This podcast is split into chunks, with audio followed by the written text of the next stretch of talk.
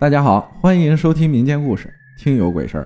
七月十四，今天是二零二零年的七月十四。回想几年前发生的一件诡异的事儿啊，胆小者可以不要听哦。那时上班单位给分了一间宿舍，其实吧就是个老旧不堪的老楼，但是外表却粉刷的焕然一新。住进去才知道。楼道里的灯，三楼和四楼不亮。我们住在六楼。每当我晚上下班要爬楼的时候，都能感觉楼道三楼和四楼处有个老爷爷在拄着拐杖，反复的在三楼和四楼来来回回的走。虽然看不见，但是我能感觉到一些东西，而且脑子里浮现画面。我一直认为是自己想象力丰富的原因，所以不敢去想。然而，恐怖的不是楼道，而是这间宿舍。宿舍里一开始就我自己一个人，另一间屋子里住着三个女孩，她们经常不回来。而我住的另一个屋子里有个女孩住，但是听说她请假回家了。就当他回来后，也正赶上阴历七月份。这个女孩子啊白天很正常，一到晚上就浓妆艳抹，不到天亮绝不回来的那种。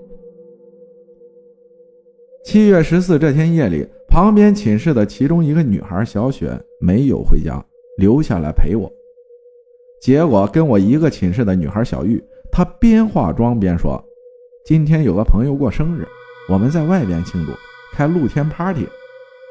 我觉得他画的挺好看的，就拿手机啊要给他拍照。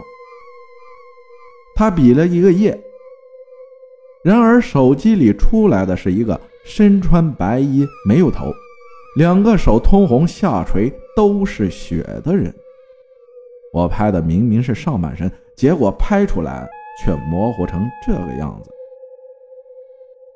旁边的小雪抢过去看，来了句：“真吓人。”小玉问我怎么回事，我说照模糊了，没事也没给他看，怕他看了害怕。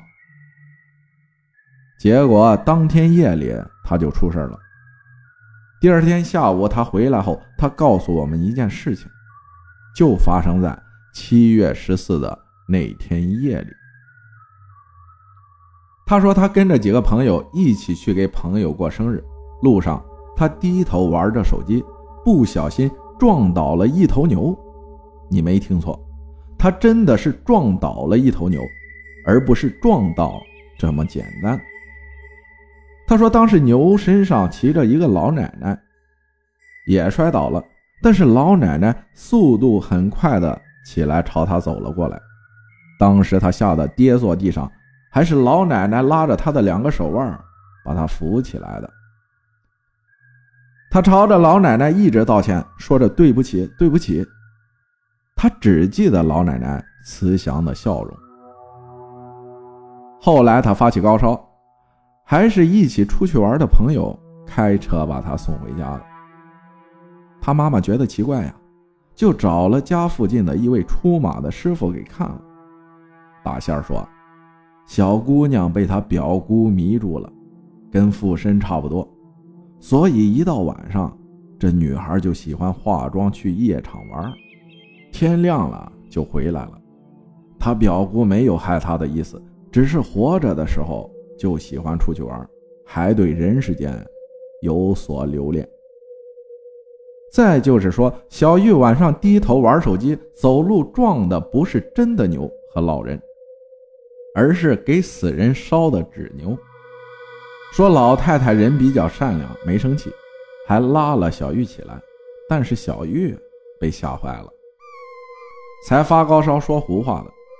后来小玉妈妈去十字路口烧了些纸钱，小玉这才好了。但是小玉回来后依然和以前一样，白天素颜上班，晚上化浓妆出去玩。我曾经试探着想让他找人再看看，但是他除了两个手腕有手指的淤青在，没有其他别的问题出现，就没有再多说什么。毕竟这种事儿不是每个人都相信的。还有，大晚上走夜路的你也会低头玩手机吗？感谢宛若幽兰分享的故事。七月十五到了，晚上别浪，早点回家。